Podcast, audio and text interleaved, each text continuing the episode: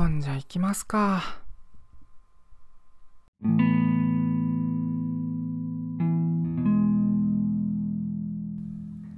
どうも、島焼です。今回は俺の性に関わるコンプレックスを吐かせてください。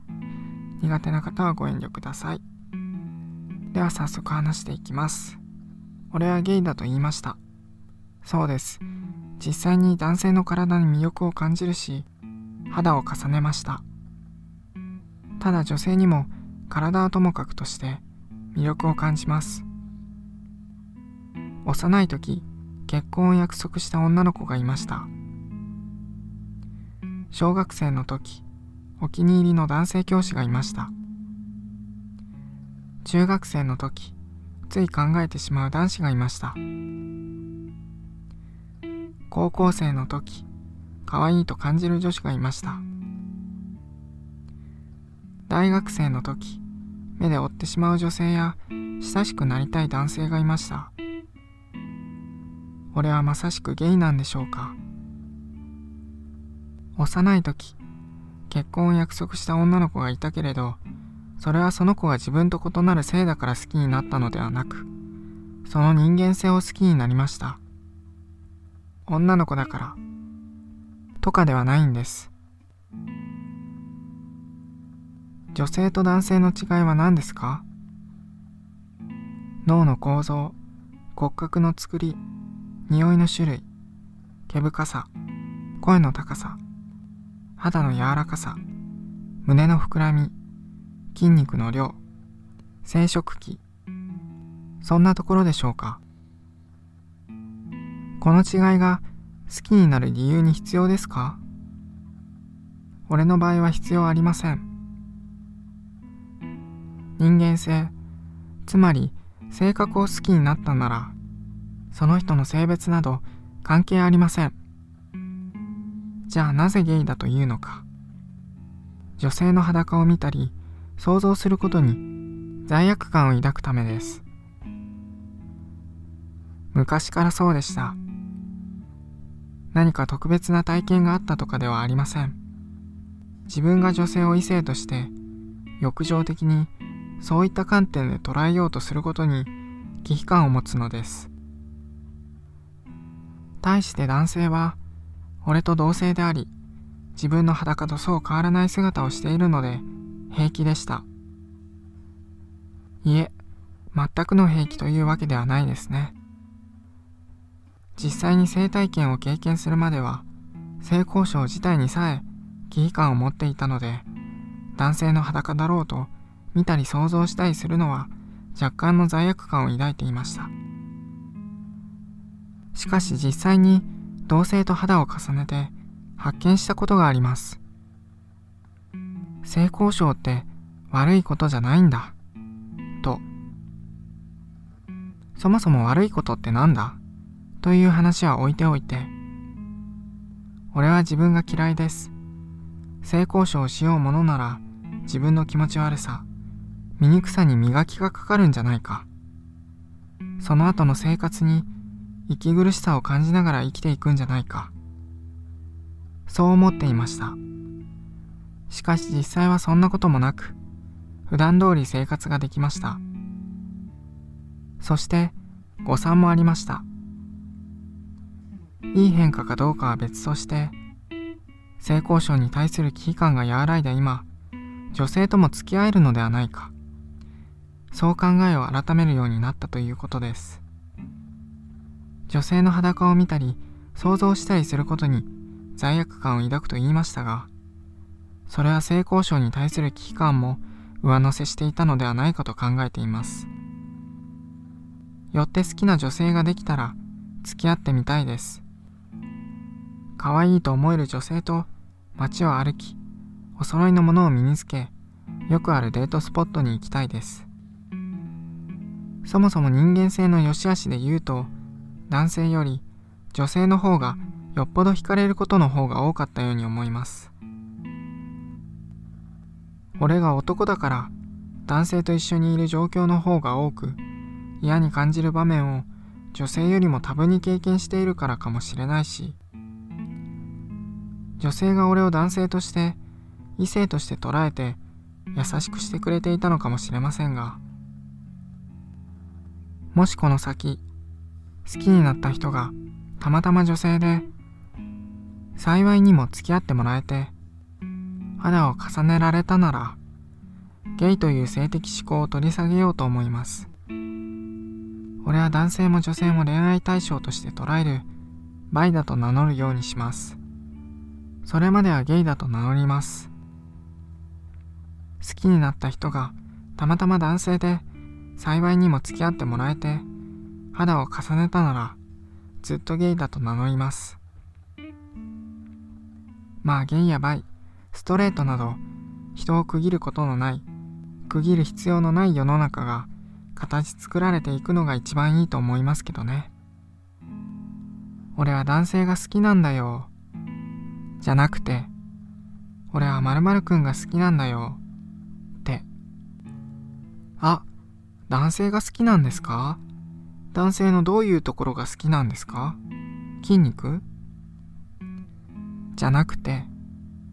あ、〇〇くんが好きなんですか？〇〇くんのどういうところが好きなんですか？優しいところ？そんな風に会話できる日が来たら楽しいと思いませんか？少し話が変わりますが男性らしさ女性らしさについてリスナーの方々は考えたことがありますか？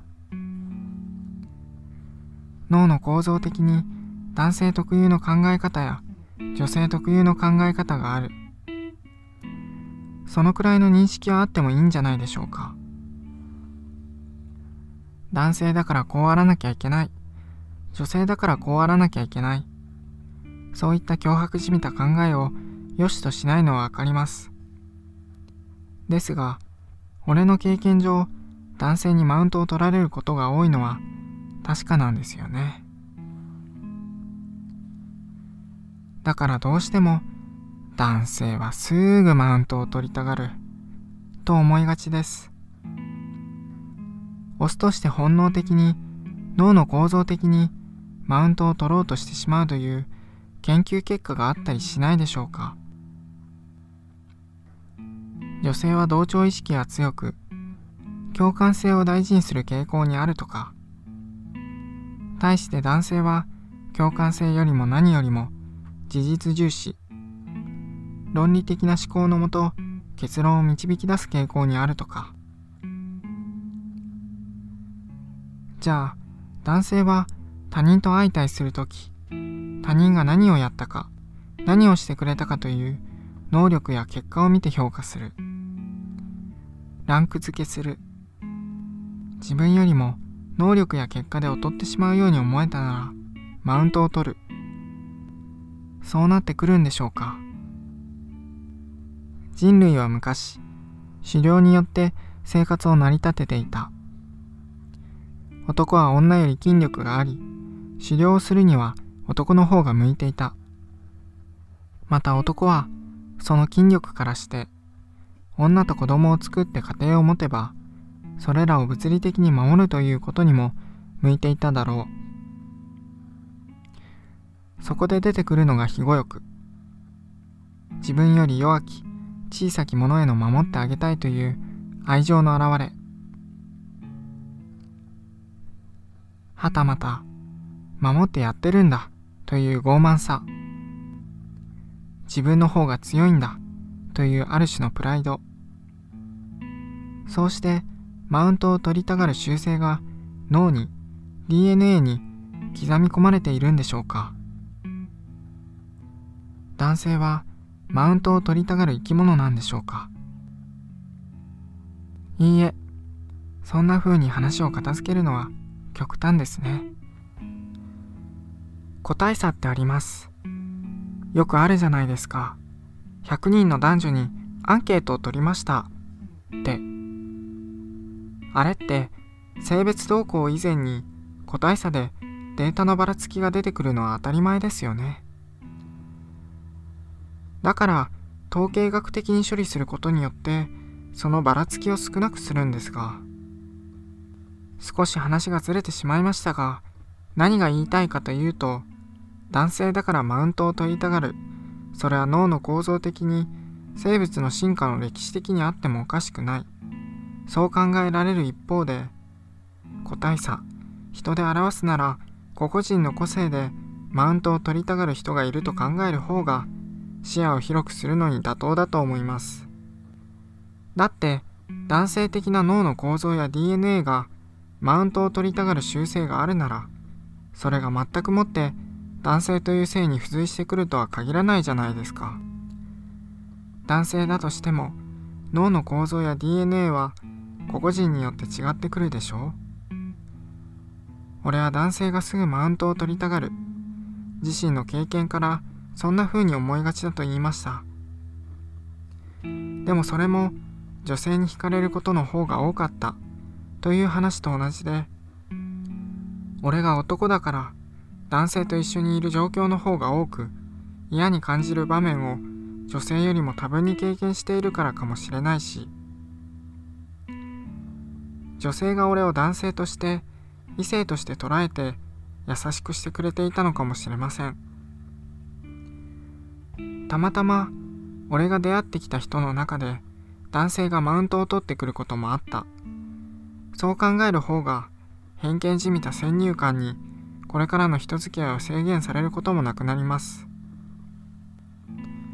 よって性別で脳の構造的に特有の考え方があってもその傾向の占める割合は個々人によって変わってくる。マウントを取りたがるかどうかも性別関係なしに人それぞれ。つう話に尽きると思います。すみません。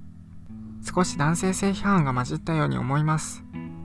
俺も男なのにどの口が言ってるんだって感じですよね。打足ですが俺は自身の元ある考えに対して別の考えを打ち立てることを習慣としています。そうすることで一つの考えにとらわれないで物事を多面的に享受することができると思うからです。